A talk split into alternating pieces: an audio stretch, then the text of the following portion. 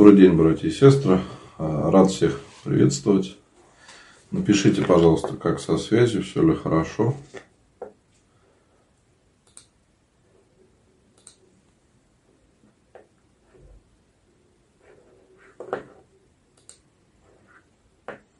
Тогда вижу, что во всех соцсетях все хорошо.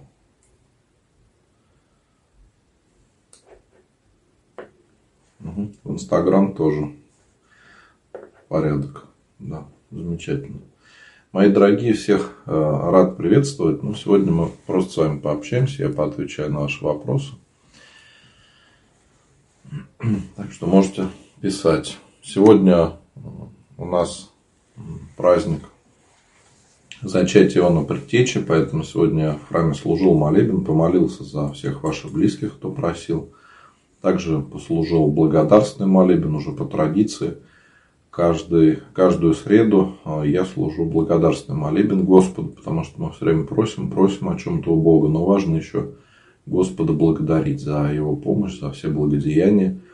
И также каждый день служу по нехиду, поэтому сегодня также послужил по нехиду, помолился о всех усопших, о всех уже нету, кого, кого нету с нами –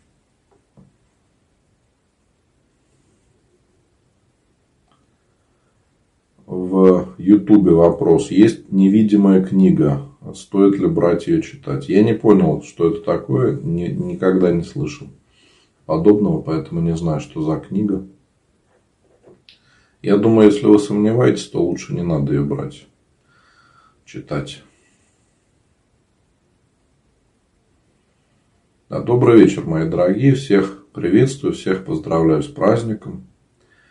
Э, еще напоминаю, мои дорогие, что у нас будет в субботу поминовение усопших, потому что есть такая традиция в субботу перед покровом молиться за усопших. Этой традиции нету в уставе, но тем не менее с 15 века она известна, когда многие в этот день приходят на кладбище и в храмы для того, чтобы помянуть усопших. Я сам, честно скажу, не знал об этой традиции, но вот э, уже несколько лет э, за пару дней до этого дня люди спрашивают, будете ли вы, батюшка, молиться за усопших в этот день, можно ли написать записочки. Ну, поскольку и есть такая традиция во многих храмах, и э, всегда полезно помолиться за усопших, поэтому в этот день я послужу по нехиду. И вы можете написать имена ваших близких, я обязательно помолюсь. Это, конечно, не родительская суббота, но, тем не менее, поскольку есть такая традиция, многие чтут, э, никогда не будет плохо еще раз помолиться о тех, кого нету с нами. Потому что усопшие они не могут сами помолиться, не могут прийти в храм. У них остается надежда только на молитву близких, на нашу молитву. Чтобы мы не забывали о них и молились, и э, чтобы мы обязательно помнили о тех, кого нету с нами.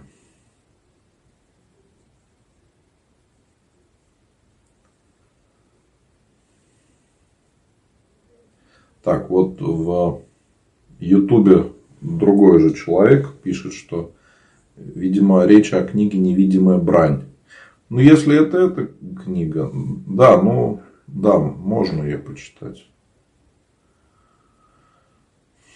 Да, можно. Книга «Невидимая брань» Никодим Святогорец. Ну, можете, конечно, почитать, почему нет. Что делать, если люди не верят в Иисуса Христа и его распятие? Татьяна пишет в Facebook. Вы знаете, такое встречается очень часто, и всегда были такие люди в истории и будут дальше. Это часть нашей жизни, что кто-то верит во Христа, кто-то не хочет его принимать и верить.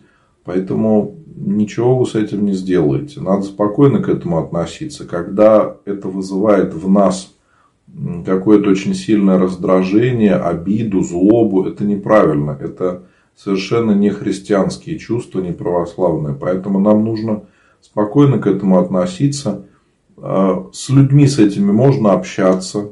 Может быть, не говорить о вере, но если это наши коллеги по работе или кто-то из родственников, нам приходится с ними общаться, то мы можем с ними общаться, но не трогать вопросы веры. Если они будут о чем-то спрашивать или вы увидите, что они готовы, может быть, поговорить об этом, можно им рассказать о Христе, о Евангелии, еще какие-то моменты. Ну, бывают такие э, ситуации, когда мы можем поговорить о Боге, и люди готовы нас услышать. Тогда не будет никакого конфликта. И вот если мы будем с ним продолжать общаться, то возможно, что когда-то они нас услышат и придут к Богу. Такие случаи бывают. Но если мы с вами просто будем так негативно к этому относиться и не будем общаться с такими людьми, то мы не сможем проповедовать о Христе, не сможем рассказать о православии. Это совершенно неправильно. Поэтому нам нужно общаться со всеми людьми, но при этом э, спокойно относиться, что кто-то не разделяет наших взглядов.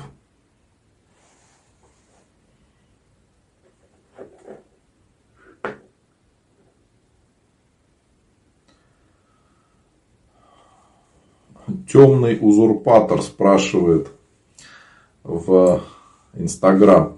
Если бабки-шепталки помогают, а врачи нет, можно ли к ним обращаться? Получается, можно? Нельзя. Вы поймите, что есть большая разница между тем, как помогают врачи, и тем, как помогают какие-то бабки-колдуньи. А, дело в том, что эти бабки и всякие целители, они помогают не с Богом, они помогают другими силами. Они сами это понимают и не отрицают этого.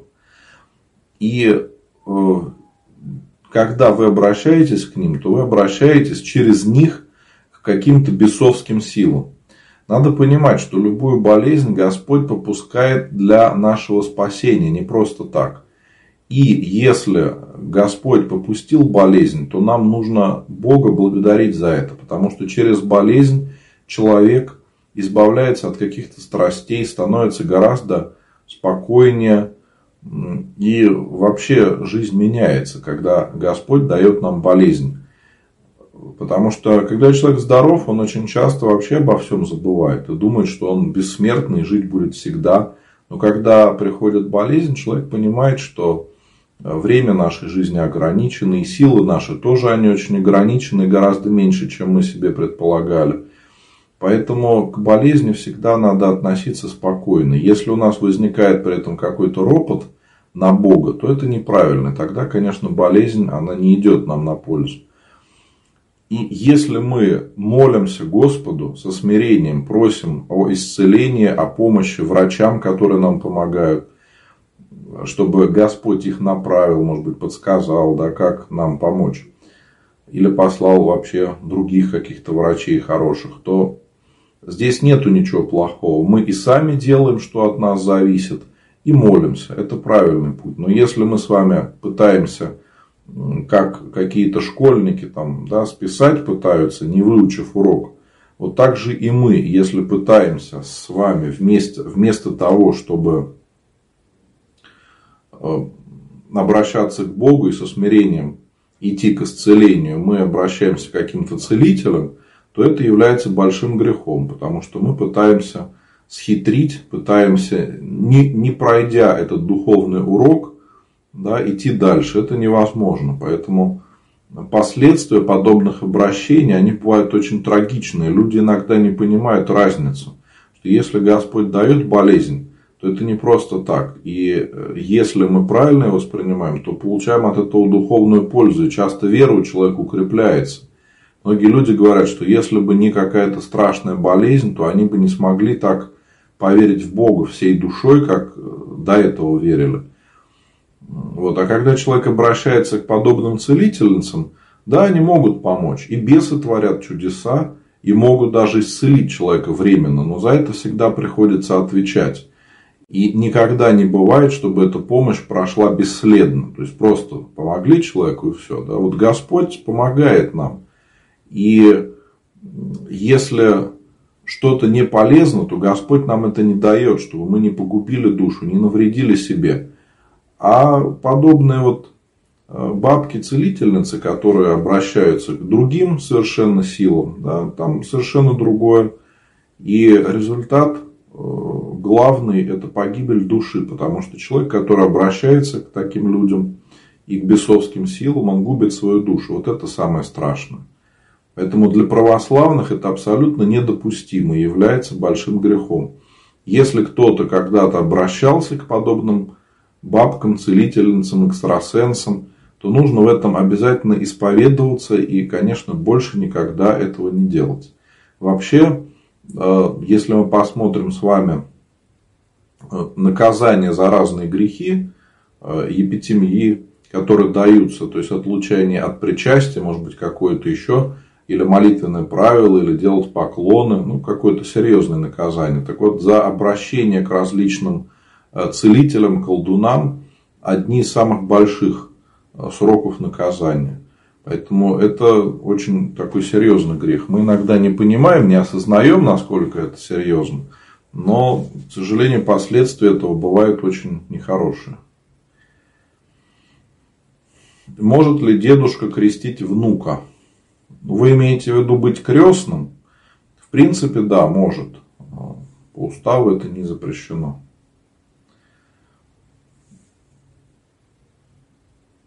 Стоит ли беречь брак, если большие обиды и нету доверия? Э, нужно сохранять брак, конечно. То, что есть обиды и недоверие друг другу, это не причина для развода и не причина для э, разрушения семьи. Мы должны всегда до последнего молиться о семье и помнить, что это главная наша ценность в жизни, потому что семья э, это то, что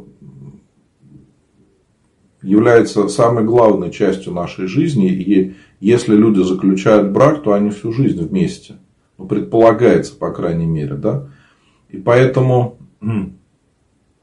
нужно разобраться, почему у вас обиды, как от них избавиться, как можно простить друг друга, из-за чего пропало доверие друг другу.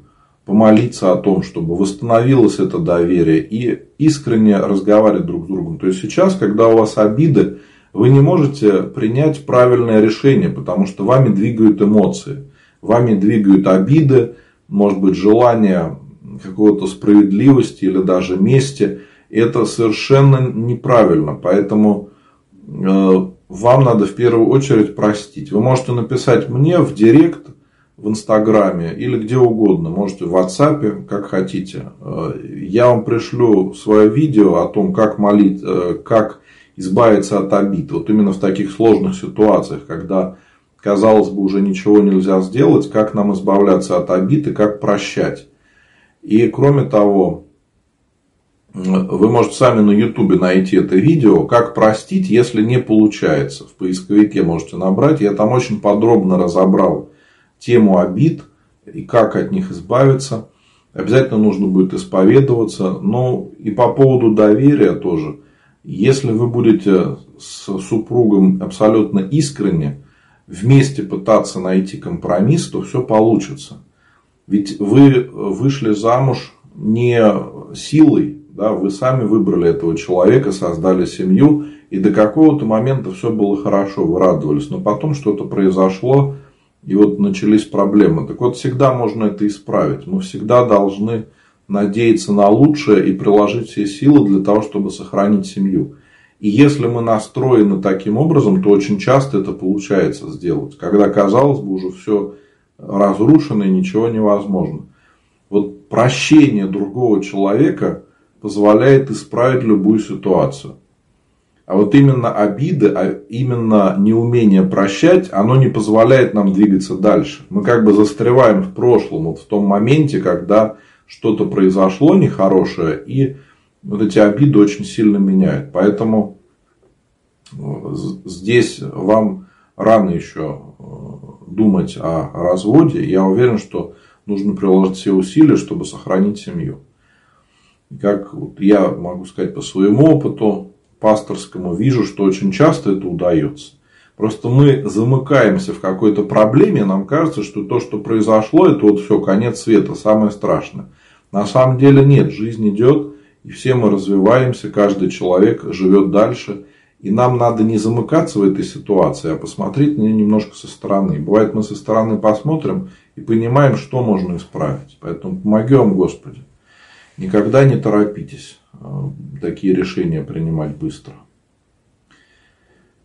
Людмила пишет, когда в Ютубе, когда строятся храмы или идут ремонтные работы, можно ли подавать на кирпичик записочки о здравии упокоении, как долго вспоминают молитвы по этим записочкам? Э, Людмила, в церковном уставе нету такой традиции, она появилась позже, и здесь все зависит от настоятеля храма. То есть есть такое, что эти имена записываются в какой-то помянник, и пока священник служит, э, то, может быть, даже не сам священник, а вообще пока храм этот существует, в нем молятся за тех людей, которые подавали такие записочки на именные кирпичики. Это одна традиция. То есть имена отдельно записываются и их поминают на каждой службе. И пока храм существует, пока в нем идет служба, за людей молятся. А есть другая традиция, когда просто э, на кирпичиках на самих пишут имена, потом эти имена, получается, вкладываются в храм, когда он строится или ремонтируется. И во время богослужения не раз священник молится о всех строителях храма. Если вы прислушаетесь на богослужение на Иктиньи и диак, или диакон, или священник говорит о том, что мы молимся э, о тех, кто строил этот храм, о строителях святого храма всего. Вот э, мы в этот момент и всех, кто принимал участие в строительстве. Поэтому Господь знает всех, кто помогал и кто это делал. Поэтому также поминаются те люди, которые принимали участие в строительстве. Опять же, пока храм существует, будут молиться за человека. Так что здесь все зависит э, от того, какая практика в конкретном храме и как благословит настоятель. То есть, как он решит, так и будет. Кроме того, может же быть так, что вот священник строит храм, у него одно отношение, он там за всех молится, все старается делать, да, Потому что он знает многих людей, которые принимали участие в строительстве этого храма. А потом может так случиться, что батюшка этот уходит в вечность, или его переводят на другой приход. Приходит другой священник, который не знает традиции этого храма, или, может быть, не понимает, насколько это для людей важно, да, и может э, перестать молиться за тех, кто помогал, и будет молиться только вот на Иктинье, как я сказал. Поэтому здесь э, каждая ситуация, она будет уникальна. Дмитрий, как правильно православному человеку провести остаток дня после эфира? Дмитрий, ну, если есть возможность, то проведите время с семьей. Если есть детки, то хорошо с детьми пообщаться, с близкими пообщаться.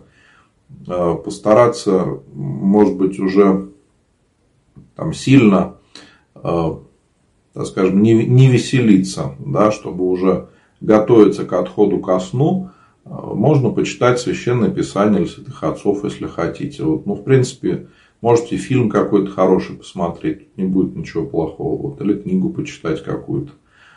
Э, нету греха какого-то в том, что если мы с вами просто живем, а не постоянно там молимся и постоянно читаем священное писание – это удел монашествующих, тех людей, которые полностью отказываются от обычной жизни и посвящают свою жизнь Богу.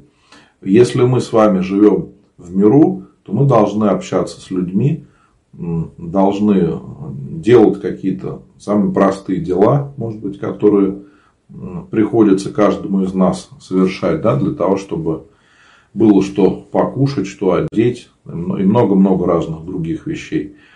Ну и, конечно, вечером помолитесь. Вот, действительно, э, трансляция – это, конечно, такое хорошее завершение дня, когда мы с вами занимаемся э, все какими-то своими разными делами, а в конце дня вечером мы так встречаемся для того, чтобы пообщаться. И очень часто многие пишут, что после трансляции и настроение как-то лучше становится. Кто-то может услышать ответ на свой вопрос, кто-то поймет что-то по-другому. Ну, поэтому здесь вот можете выбирать, чем вам заниматься. Татьяна в Facebook пишет, какую читать молитву, если на душе плохо? Ну, очень абстрактное понятие плохо на душе. Надо понять, из-за чего плохо, что произошло, что значит плохо. Как-то надо конкретизировать. А, а так, конечно, если универсальный какой-то да, совет, то начать молиться. Почитать любые молитвы. Откройте молитвослов и просто начните молиться. Потому что какие вам молитвы попадут, сможете их читать. Можете Евангелие почитать или псалтырь, что хотите. Самое главное отвлечься. То есть, вот, когда у человека что-то кажется ему плохо, да, очень важно отвлечься, переключить свое внимание на что-то другое. Лучше всего, конечно, на молитву.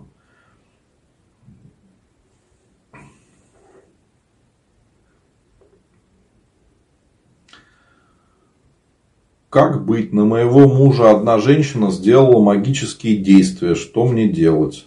Да, так, такие вопросы, к сожалению, бывают довольно часто. Ну, ничего не надо делать, не надо этого бояться. Ничего страшного в этом нету. Потому что магии в таком представлении, как думают люди, которые верят в нее, не существует.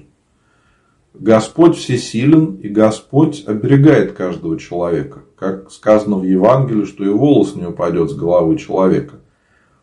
Поэтому нам не надо ничего бояться. Нету никакой возможности нанести вред православному человеку. Если мы с вами живем с Богом, если мы искренне молимся, то не надо ничего бояться. любая магия, колдовство, оно действует не так, как э, люди думают. Да, это может быть, конечно, какое-то бесовское воздействие, но бояться этого абсолютно не нужно. Потому что мы с вами получаем то, во что мы верим. если мы верим в Бога и не верим во всякие магии, приметы, гадания и тому подобное, то чего нам бояться? Того, чего не существует? Но это смешно. Поэтому для православного человека не нужно ничего бояться. То, что есть какие-то проблемы с мужем, очень часто причина не какая-то сверхъестественная, что кто-то там приворот сделал или что-то еще. Это все ерунда. Нет. Надо разбираться в ваших отношениях, что происходит. Потому что иногда женщина думает, что вот у меня проблема, значит там кто-то что-то сделал. Да? На самом деле надо разобраться с вашим супругом, что у вас не так это очень важно, чтобы муж и жена разговаривали друг с другом, общались, были искренними. И тогда вы многие проблемы сможете решить. И еще открою такой небольшой секрет. Да? Ошибка многих женщин в том, что они очень много требуют от своих мужей.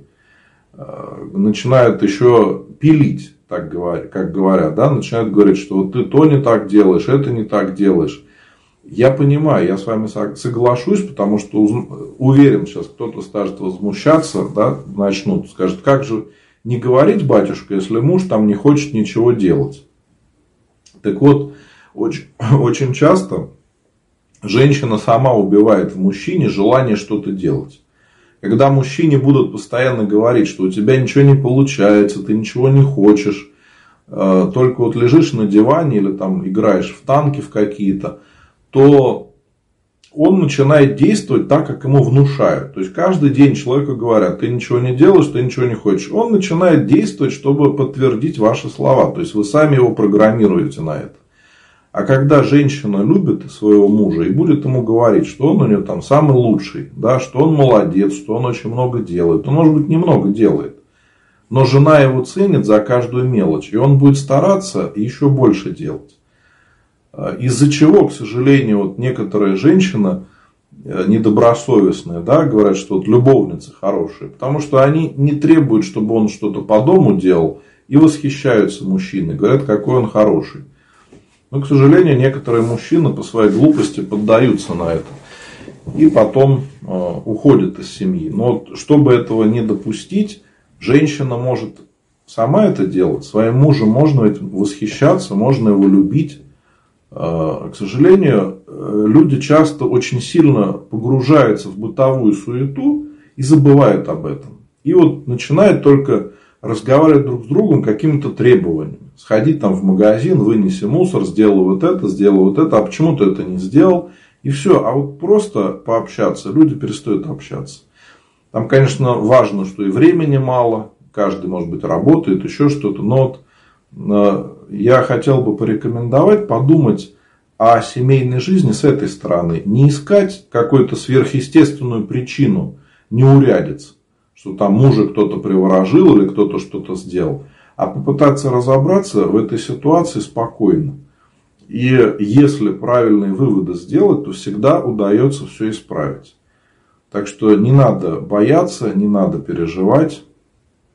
Так что желаю вам в этом, в этом вам Божьей помощи. Если будут какие-то вопросы, то пишите мне в директ, в личные сообщения.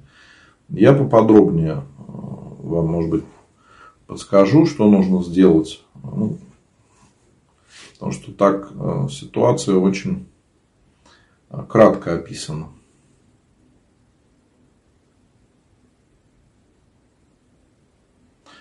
Ну вот, также Следующий вопрос. Да, муж изменяет, хочет уйти из семьи. У нас двое детей. Говорит, что со мной несчастлив. Как пережить? Ну, во-первых, надо простить мужа. Потому что пока вы не сможете его простить за это, вы не сможете сохранить семью, вы постоянно будете думать о том, что произошло. Это всегда предательство, это всегда тяжело. Но нужно молиться о том, чтобы Господь дал силы это пережить. Есть семьи, которые смогли пережить измену, предательство, и зачастую потом их отношения становились даже крепче, чем до этого испытания. Поэтому я даже в такой ситуации всегда за сохранение семьи. Кроме того, вижу постоянно, как тяжело женщинам в одиночестве воспитывать детей. Это всегда для детей трагедия, когда а, отец уходит из семьи, дети всегда воспринимают это как предательство. Они очень часто не могут потом простить э, отцу, что он их оставил. Поэтому надо постараться сохранить семью. Поговорите с мужем, почему он несчастлив. Ведь вы, видимо, уже не первый год в браке. Если у вас двое детей, значит, вы уже достаточно времени были вместе. Что потом произошло? Почему он решил что он несчастлив. Может быть, вот используйте мой ответ на предыдущий комментарий. Попробуйте изменить свои отношения с мужем, чтобы он чувствовал с вами себя счастливым. Что он вкладывает в понятие счастья? Что он хочет от семьи? И э, понятно, конечно, что у каждого могут быть ошибки. Да? И мужчина бывает э, какие-то завышенные требования. Потому что семья это все-таки всегда ответственность. Особенно когда Двое детей – это большая ответственность. И многим не хочется ее брать на себя. Но здесь нужно разговаривать друг с другом и молиться, чтобы Господь подсказал. И очень часто удается все это исправить. Я вот вижу много примеров, когда удается исправить, когда, казалось бы, уже все, семья разрушается, но люди молятся, начинают друг с другом разговаривать, и как-то все совершенно по-другому идет. Поэтому также можете написать мне в личные сообщения. Я пообщаюсь с вами отдельно об этом. Но это всегда такие очень грустные, очень тяжелые ситуации. Тут за какой-то один день не решишь. Знаете, я бы тоже, может, хотел, чтобы был какой-то вариант, можно было сказать, почитай вот эту молитву, все наладится. Да? Не бывает такого. Здесь нужно и молиться, и еще совершать очень много э, действий, прикладывать много усилий для того, чтобы исправить ситуацию. Это не быстро.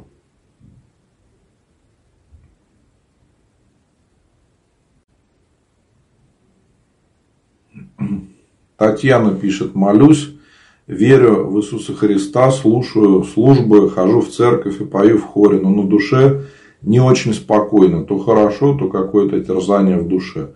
Ну, Татьяна, такое бывает, ничего странного в этом нету, потому что жизнь наша разная, и настроение наше тоже будет разное, оно не может быть одинаковым. Тут нечего удивляться, ничего а, страшного или плохого в этом нету. А, просто надо не обращать внимания, когда какие-то ну, какое-то нехорошее, может быть, настроение, да, чтобы это было не очень долго, чтобы мы на этом не зацикливались. А наша ошибка, что мы иногда слишком начинаем зацикливаться на каких-то негативных вещах и мучаем себя. А это совершенно не нужно.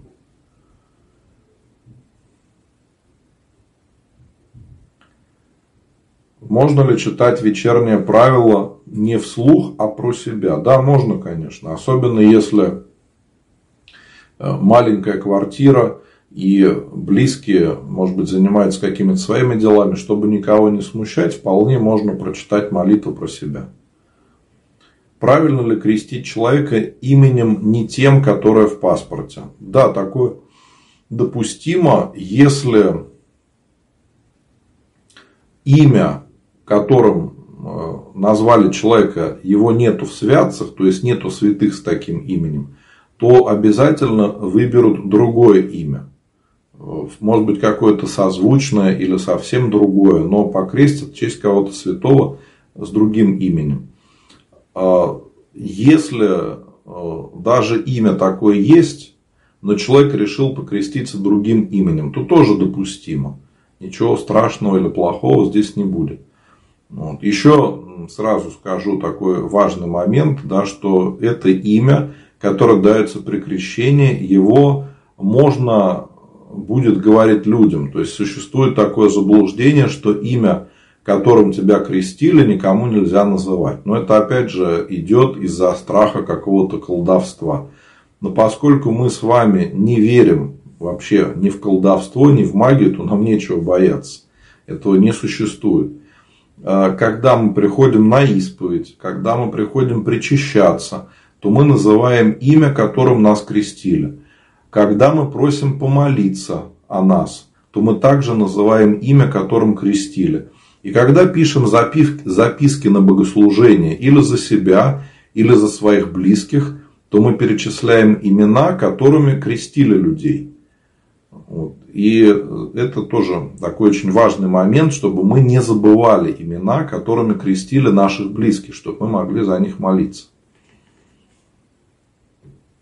Николай, какую молитву нельзя прочитать про себя, читать про себя? Не встречал ни одной молитвы, у которой был бы запрет, что ее нельзя прочитать про себя. Ну, я говорю прежде всего про молитвы, которые э, мы произносим в домашней молитве. На богослужении, конечно, есть молитвы, которые священник должен произносить вслух. И когда совершается богослужение, присутствуют люди, то есть молитвы, которые священник должен читать для всего храма, чтобы все люди молились, которые находятся рядом. Но большинство, ну не большинство, а практически все молитвы, которые мы можем читать дома, в домашнем правиле или келейном, как его называют, мы можем читать про себя. Мы же молимся не для кого-то другого, мы молимся э, для себя. Молитва – это разговор с Богом. А разговаривать с Богом можно не произнося слов, потому что мы именно душой обращаемся к Господу.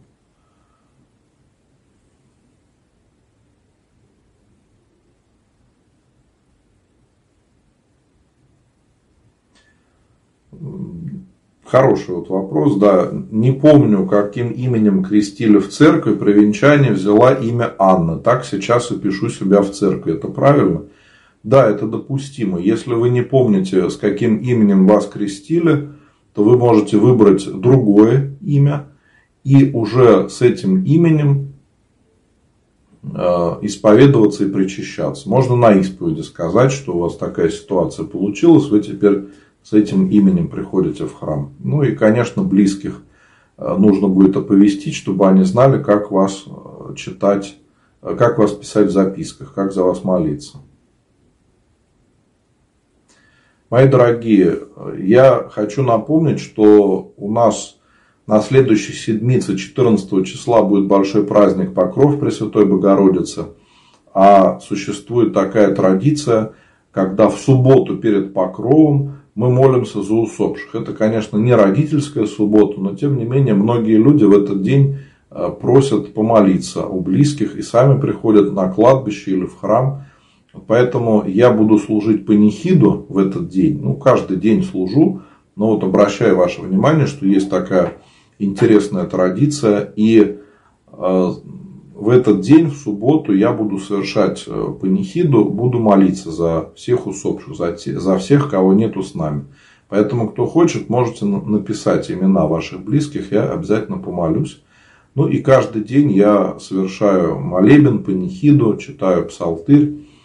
И завтра я буду служить молебен святителю Николаю Чудотворцу и святителю Спиридону Термифонскому Чудотворцу. Это одни из самых наших любимых святых, которым очень часто молятся о путешествующих, о решении каких-то проблем сложных, э, жизненных, э, о работе, об учебе, ну и во многих-многих жизненных ситуациях. Поэтому также можно написать имена и свои, и своих близких.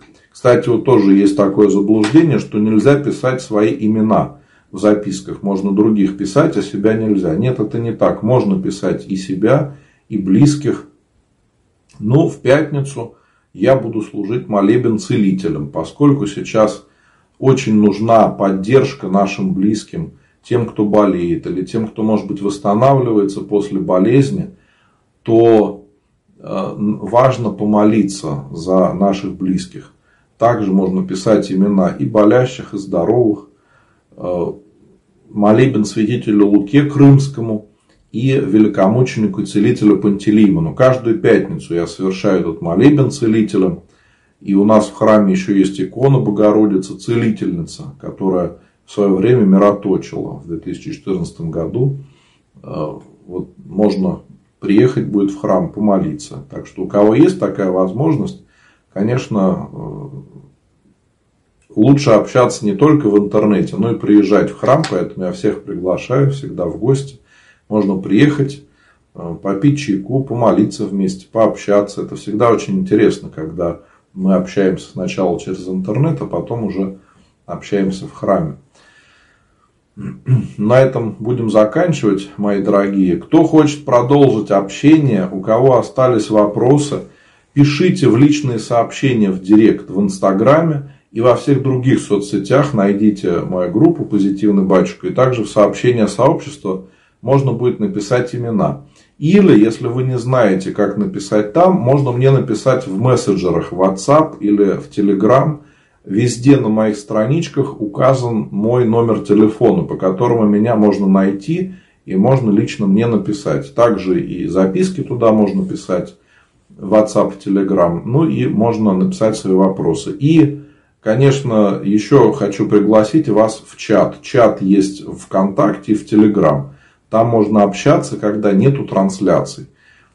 И я отвечаю всегда на вопросы. И много других людей, участников чата, могут что-то подсказать. Ну и вообще это очень такое интересное общение, когда православные люди общаются. И общаемся мы там очень по-доброму. Я не разрешаю, чтобы люди спорили, ругались, чтобы присылали там много-много картинок. Э, стараюсь поддерживать такой э, порядок. И, в принципе, многим это нравится. То, что есть, конечно, определенная строгость, то, что нельзя хулиганить, как в других чатах. Но, с другой стороны, это позволяет действительно людям общаться. Не просто какие-то цитаты, картинки отправлять, которые никто не смотрит, а именно общаться людям друг с другом. Конечно, молиться друг за друга. Это тоже очень важно. Мои дорогие, благодарю всех. Сегодня было много интересных вопросов. Я надеюсь, что мои ответы помогут кому-то укрепиться в вере, по-другому посмотреть, может быть, на свои жизненные ситуации. Желаю всем вам Божьей помощи и ангела-хранителя. Спасибо, Господи.